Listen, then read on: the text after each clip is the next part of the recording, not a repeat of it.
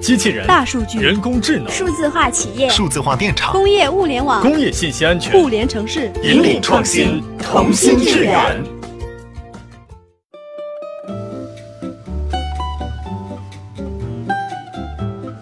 西门子调频一八四七的听众朋友们，大家好，我是小黑妹。大家好，我是小呆哥。今天是九月四号，星期一，是我们在喜马拉雅平台上独家推出创新月系列节目的第二天。是的，在第一期的节目中，我们已经和大家介绍了九月一号到二十号之间我们将发布的节目和有奖参与的规则。不想错过我们的节目，还有丰厚的奖品，就关注西门子调频一八四七。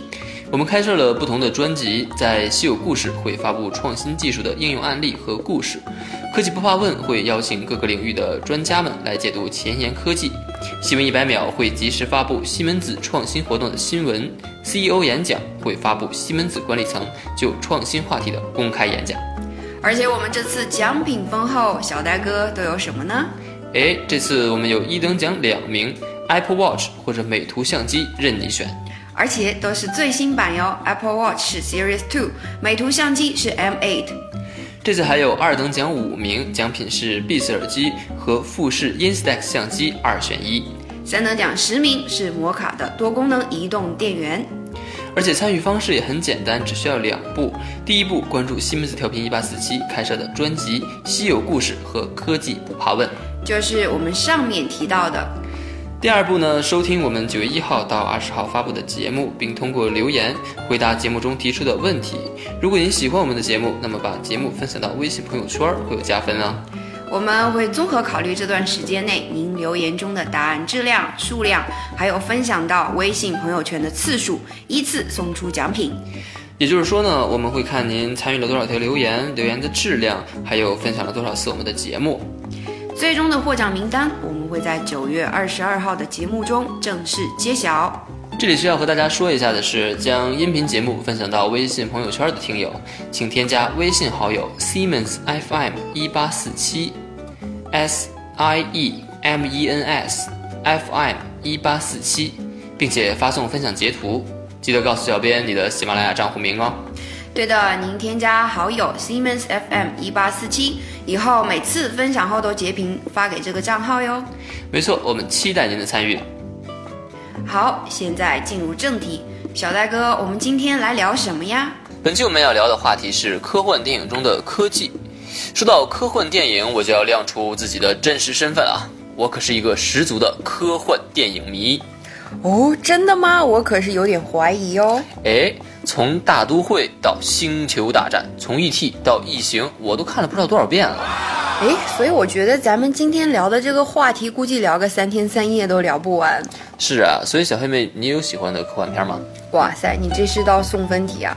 我最喜欢的是《黑客帝国》，我觉得它绝对算得上是一部经典炫酷、让人眼前一亮的科幻大片。你喜欢的电影都这么烧脑啊？来赏析一下。这个电影啊，讲了个类似基督死而复生的故事，宣告了矩阵世界里救世主的诞生。他们提出了这样的一个概念，如同电脑游戏中的作弊器一般，你了解了这个虚拟世界的运行规则，你就无所不能。于是，在牛哄哄的子弹时间中，新世界的神横空出世，厉害啊！我如果没记错的话，其实最后反抗基地西安是假的，救世主也是假的，所有人的努力不过是母体的一个自我纠错的程序。唉，也许我们永远都不会知道自己是不是生活在一个梦里啊。对啊，这就是科幻电影的精髓了吧？话说小戴哥，这么听你果然是科幻迷呀！你刚说的这几部电影，我也就只看过 E.T.，是吗？那我就一定要给你讲一讲《大都会》。嗯，它是一九二七年上映的，是科幻电影的鼻祖，是表现主义的代表作，甚至可以从某种程度上说影响了我们今天的世界。哇哦，还表现主义，不过感觉科幻电影的类型很丰富呀。你看这个 E.T. 是讲外星访客的，那星球大战是宇宙战争的，而异形是讲异形生物的。还有呢，比如说金刚啊，还有侏罗纪公园啊，还有讲外星入侵的独立日。第九区讲太空宇航的《二零零一太空漫游》，地心引力，还有讲异星探险类的《阿凡达》，超级英雄的蜘蛛侠，这咱们就更熟悉了。哇塞，我觉得我今天完全被你科普了，小黑妹着实敬佩。别别的呀，科幻电影其实已经影响到我们的生活了。小道消息啊，听说 NASA 的大部分宇航员都说自己是因为看了《星际迷航》才选择探索星空的职业。哎，没错没错，我觉得可神奇了。而且我还听说，就连翻盖手机的创始人摩托罗拉的设计师都说，他们的第一款翻盖手机实际上是受到《星际迷航》中三路仪的启发。确实啊，所以我感觉未来已在。那些曾经在科幻片里让我们目瞪口呆的技术，现在都已经成为我们熟悉的科技产品了。严重同意，而且我一直相信，随着时间的推进，那些曾经停留在科幻电影里的黑科技，都会被科学家一一实现，并且应用到日常生活中。这些发明，你知道有哪些吗？哈哈，你这是来 Q 我了吗？这可难不倒我啊！你看我拿了个榜单啊，跟你说说哪些科幻大片的黑科技已经成为现实了。先揭晓 Top Three，排在第三位的是《黑客帝国》中黑客入侵。你知道这是什么吗？这就是计算机网络模式识别技术。这个技术是西门子投资的一家初创企业研发的，它可以根据恶意软件不同于正常业务流程的异常行为，检测出这些可能造成风险的软件。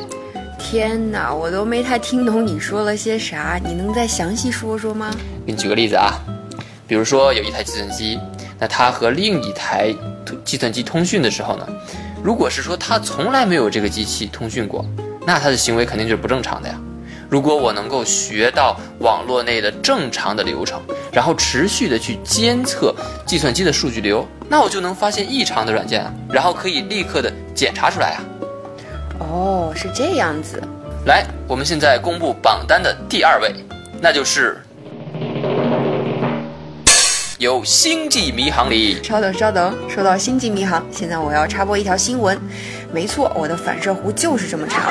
那今年雨果奖最佳长篇小说《方尖碑之门》的作者 N.K. Jemisin 也是一个科幻迷，从小他就常常和父亲在凌晨看《星际迷航》。听说这本小说的灵感来自于他的一个梦，然后醒来之后，他花了很长时间去思考，甚至去游览了夏威夷火山，最后写了这个系列。那小说主要讲了什么故事呢？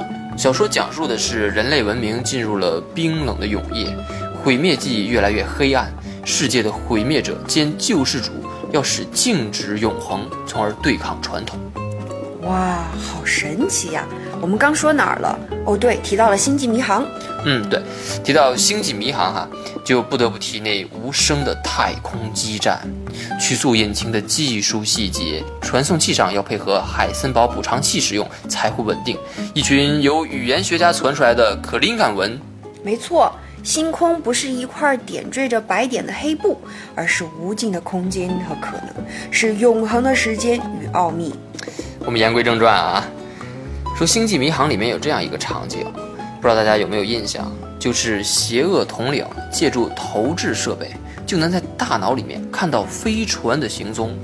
其实这就是我们现在已经实现的 3D 眼镜技术。对，3D 眼镜这个我知道，能投影，还能看到邮件和短信。它还能看到很多别的东西呢，比如说燃气轮机。最新的西门子燃气轮机安装了五百多个传感器。燃气轮机的维护成本和停机带来的损失可高了，所以现在西门子科学家他利用 3D 眼镜进入到虚拟的燃气轮机运行环境，像燃气轮机的温度、转速、运行状态都会被采集起来用于分析。哇，虚拟世界这个真的超级有吸引力，我觉得偶尔能脱离一下残酷的现实，应该是个超棒的体验吧。不只是这些啊。星际迷航中还有个复印机，大家知道吧？它能快速拷贝、凭空产生东西，也就是如今我们已经实现的 3D 打印技术。我们知道，3D 打印可以打印很多立体的东西，比如汽车部件、食物、人造器官、人脸照片，甚至还能打印运动鞋呢。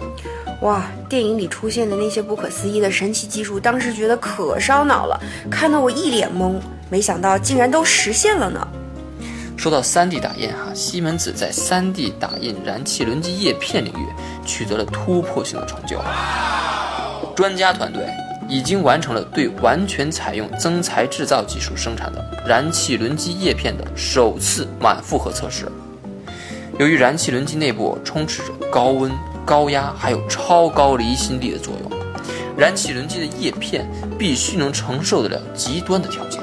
怎么极端了？燃机满负荷运行的时候，叶片的转速能达到一千六百公里每小时，相当于波音七三七飞机速度的两倍，受力高达十一吨，大概是伦敦一辆满载双层公交车的重量，而且还被一千二百五十摄氏度的气体所包围着。哇，小黑妹情不自禁想 freestyle 一段。哇，Hey you check it now！哇，真是太厉害了！不过这里还有更厉害的呢。嘿，不好意思哦。嗯，回归正题，借助增材制造技术，西门子将燃机叶片从设计到生产的时间从两年缩短到了两个月，真的是实现了重大突破呢。没错，科技正改变着世界，所以我们可以期待未来有更多造福人类的科技。那节目的最后，想为大家送上一首顾城的小诗，名字叫《星月的由来》。来了啊！树枝想去撕裂天空，但却只戳了几个微小的窟窿。它透出了天外的光亮，人们把它叫做月亮和星星。怎么有一种豁然开朗的感觉？宇宙其实也只不过是尘埃般渺小呀！这么一想，什么事儿都不是事儿了。希望我们以后都能仰望星空，然后畅想未来，说不定哪个梦就变成未来了呢。听众朋友们，还有哪些科幻电影中的场景在现实中已经实现了呢？或者你希望它在不远的将来能够是实现的？